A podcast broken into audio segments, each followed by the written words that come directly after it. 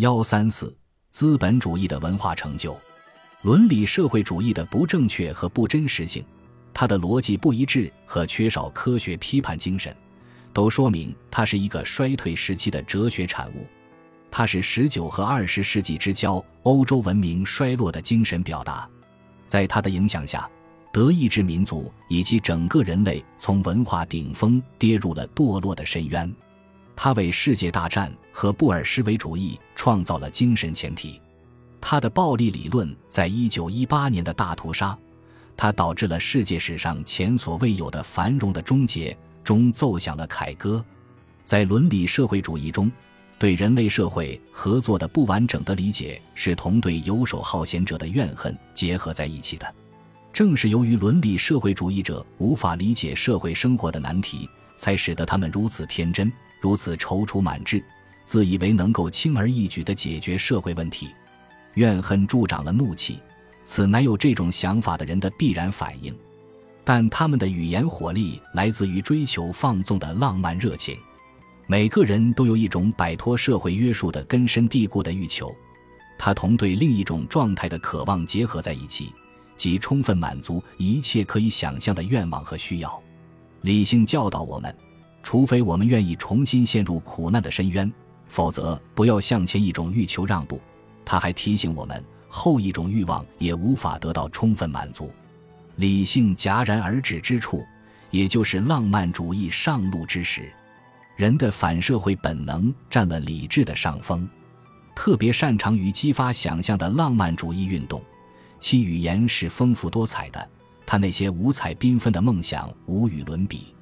他的赞美唤醒了无穷无尽的欲求，他的诅咒繁殖着憎恨和轻蔑。他不仅渴望那个不是清醒对待，而是被美化了的过去，也渴望以鲜艳无比的欲望色彩描绘的未来。在这两者之间，他看到的是资产阶级社会清醒的日常工作生活。对此，他只有仇恨和厌恶，认为在资产阶级身上体现着一切可耻渺小的东西。他神游于世界各地，对一切时代和国度大加赞美，唯独对今天的现状却既不理解也不敬重。富有创建的伟大思想家，我们尊之为高于常人的经典作家，看到了资产阶级秩序的深刻意义；而浪漫主义作家缺乏这种洞察力，他们小肚鸡肠，当然不会为资产阶级社会唱赞歌。他们嘲笑公民，瞧不起小店主伦理，讥笑法律。他们目光犀利，能把日常生活的所有瑕疵尽收眼底，并且急不可待地把它们归之于社会制度的缺陷。可是浪漫派从未领悟到资本主义社会的伟大。把这些小店主伦理取得的成果与基督教的成就比较一下吧。基督教默许奴隶制和多妻制，实际上颂扬战争，并以上帝的名义烧死异端，摧毁国家。而备受辱骂的店主则废除了奴隶制和农奴制，使女人和男人享有同等权利，宣布法律面前人人平等，以及思想和言论自由，对战争宣战，废除酷刑，减轻重罚。哪一种文化势力能夸耀自己取得了类似的成就？资产阶级文明创造并传播了福利，令过去所有的宫廷生活相形见绌。在这次世界大战之前，即使条件不太好的城市，人们也不仅有体面的衣食，而且能享受真正的艺术，到远方旅行。